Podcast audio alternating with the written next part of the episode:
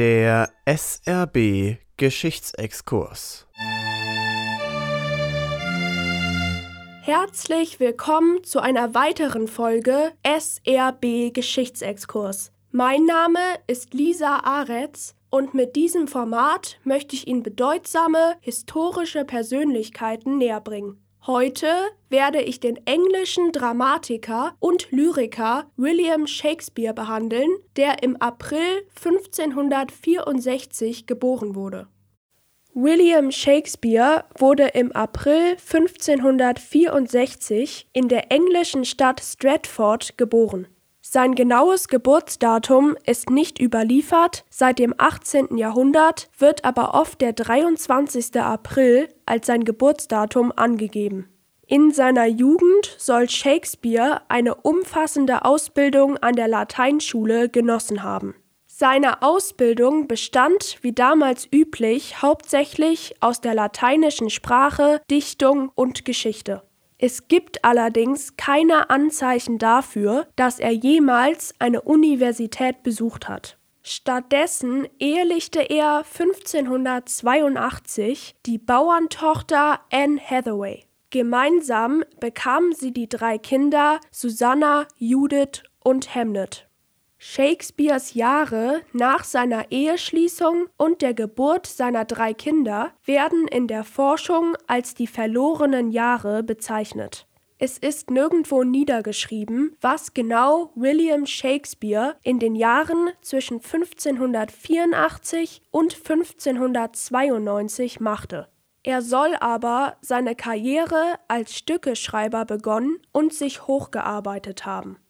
Shakespeares Name tauchte schließlich in Zusammenhang mit der Schauspielgruppe Lord Chamberlains Man wieder auf.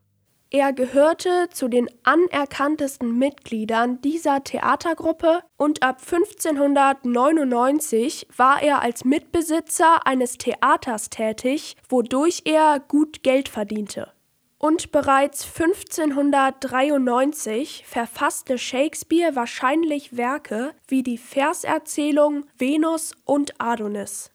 Das Werk, das als erstes gedrucktes Werk unter dem Namen Shakespeare gilt, beruht auf der mythologischen Erzählung von Venus und Adonis. Der Sage nach ist Adonis so schön, dass sich selbst die Liebesgöttin Venus in ihn verliebt. Als junger Mann wird Adonis dann auf der Jagd von einem Eber getötet. Untröstlich über den Verlust ihres Geliebten lässt Venus aus seinem Blut eine Blume sprießen.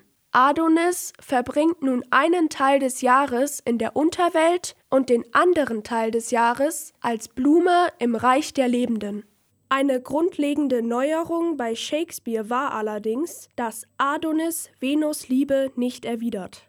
Es folgten seine berühmten Tragödien wie Romeo und Julia, Hamlet und Macbeth. Ebenfalls zu seinen bekanntesten Werken gehören außerdem seine Komödie Ein Sommernachtstraum, seine Sonette und Shakespeares Historiendramen. Shakespeares Historiendramen wurden über seine ganze Karriere verfasst und orientieren sich dabei an den einzelnen Herrscherperioden der damaligen Könige. Letztendlich zog sich Shakespeare Anfang des 17. Jahrhunderts wieder in seine Heimatstadt Stratford zurück. Dort starb er schließlich am 23. April 1616 im Alter von 52 Jahren. Heute gilt er weithin als einer der größten Schriftsteller der Weltliteratur und hinterließ insgesamt 38 Dramen, 154 Sonette und fünf Versdichtungen. Seine Werke finden auch heute noch auf den Theaterbühnen aller Welt Anerkennung. Dies war die heutige Folge SRB Geschichtsexkurs. Am Mikrofon war Lisa Aretz. Radio SRB.